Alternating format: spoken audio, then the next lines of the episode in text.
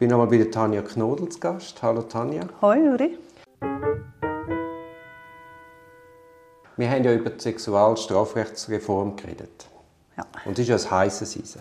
Du bist eine der wenigen, die, die in diesem Zusammenhang sich öffentlich äußern. Ja, genau. Also Experten gibt es eigentlich genug, aber die meisten haben Angst, dass sie wie sich nicht öffentlich dürfen für die Nein-Nein-Lösung aussprechen weil sie irgendwie ein Bashing erwarten oder man ihnen dann unterstellt, sie seien nicht für Opferschutz. Also das müssen wir ja ganz klar sagen. Wir sind für bestmöglichen Opferschutz. Absolut. Wir finden keinen einzigen sexuellen Übergriff gut.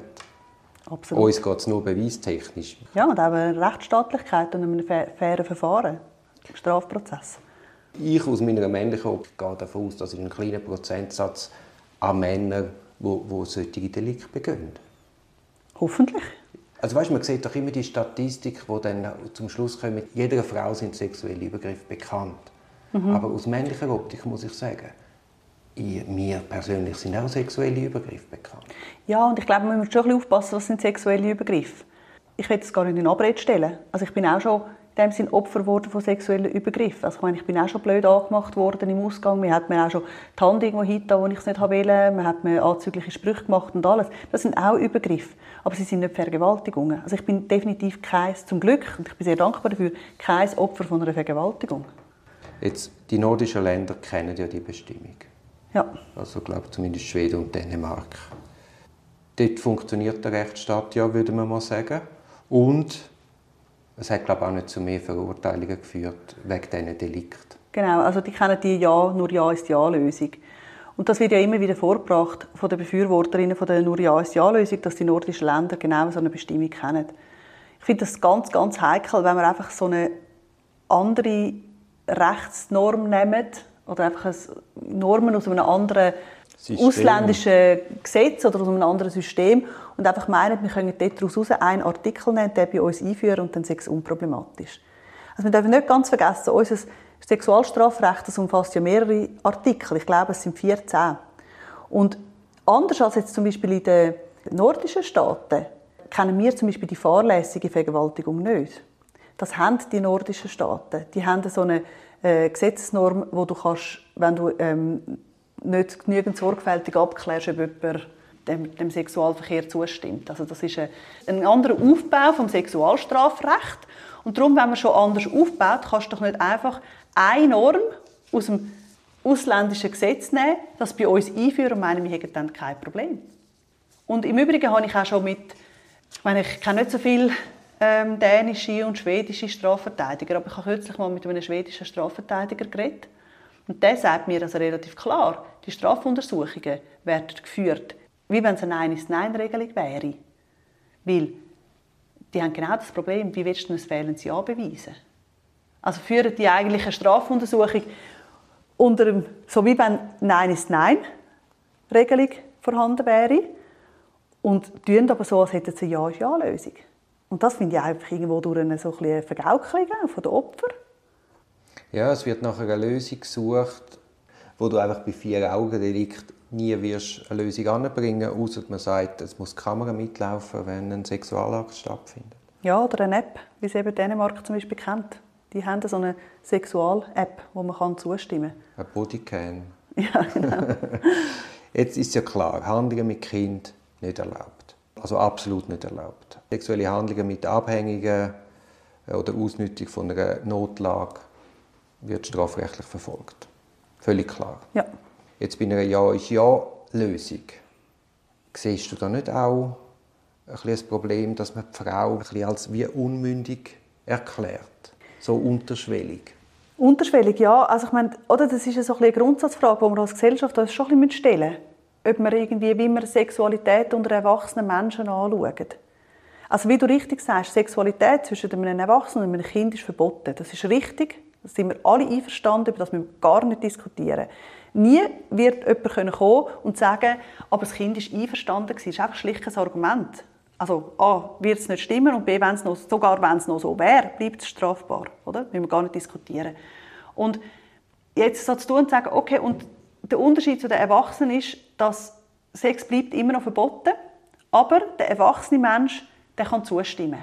Das finde ich irgendwo durch schon noch ein gefährliches Signal an unsere Gesellschaft. Also eigentlich ist mein Verständnis von Sexualität schon, dass wir als Gesellschaft wollen, dass erwachsene Menschen untereinander Sex haben können und dass sie das gerne haben sollen, sollen Freude haben daran.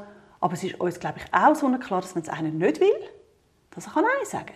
Und darum ist für mich eigentlich Nein ist Nein die logische, konsequente und irgendwie auch eine, eine mündige, erwachsene Lösung. Erwachsene genau. Lösung ja.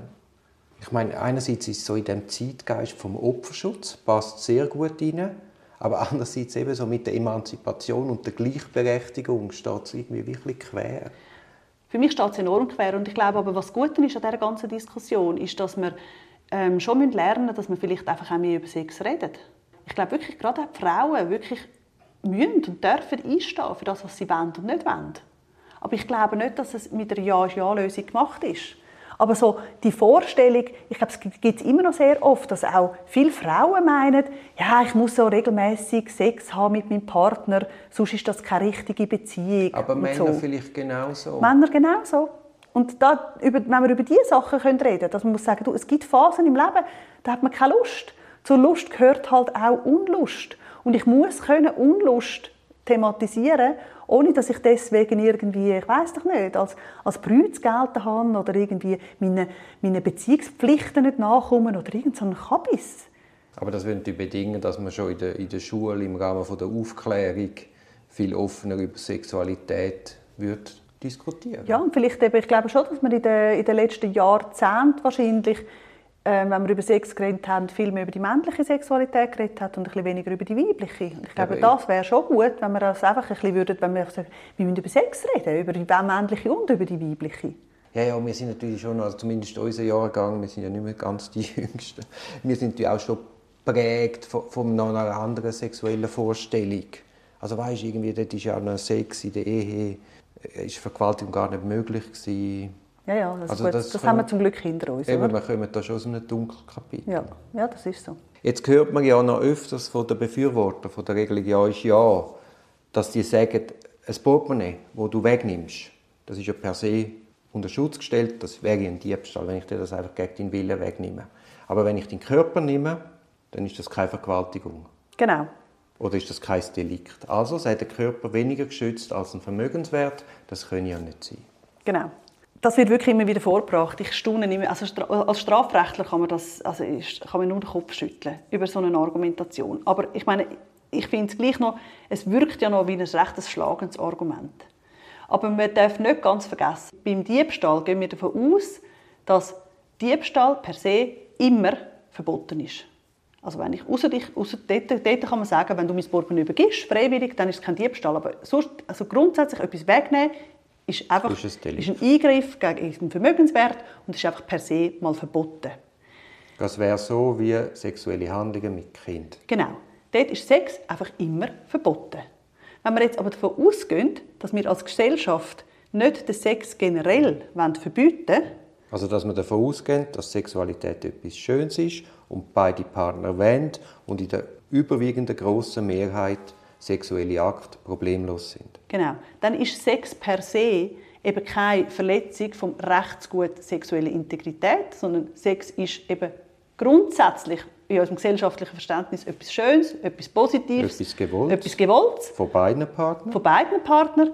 Es sei denn, einer will es nicht. Und bringt es irgendwie zum Ausdruck. Bringt es irgendwie zum Ausdruck. Und wenn man von dem gesellschaftlichen Verständnis ausgeht, dann muss man eigentlich die Nein ist Nein-Lösung befürworten und ganz sicher nicht Ja ist Ja. Also Tanja, nach dem super ernsten Thema, wir gehen jetzt zusammen in den Ausgang. Genau. und schauen, wo es uns antreibt. Das macht mir jetzt fast ein bisschen Angst, aber du weißt ja jetzt, also, gut, wir kennen die Rechtslage und wir kennen auch den Strafprozess und noch sind wir zuversichtlich, dass wir auch in Zukunft weiterhin in den Ausgang können, ohne dass wir uns vor Gericht wieder treffen müssen. Das ist ein Podcast aus der Reihe Auf dem Weg als Anwältin. Ich hoffe, der Podcast hat dir gefallen. Für mehr Podcasts schau doch auf meiner Homepage www.duribonin zusammengeschrieben.ch. Viel Spaß beim Entdecken von weiteren Podcasts.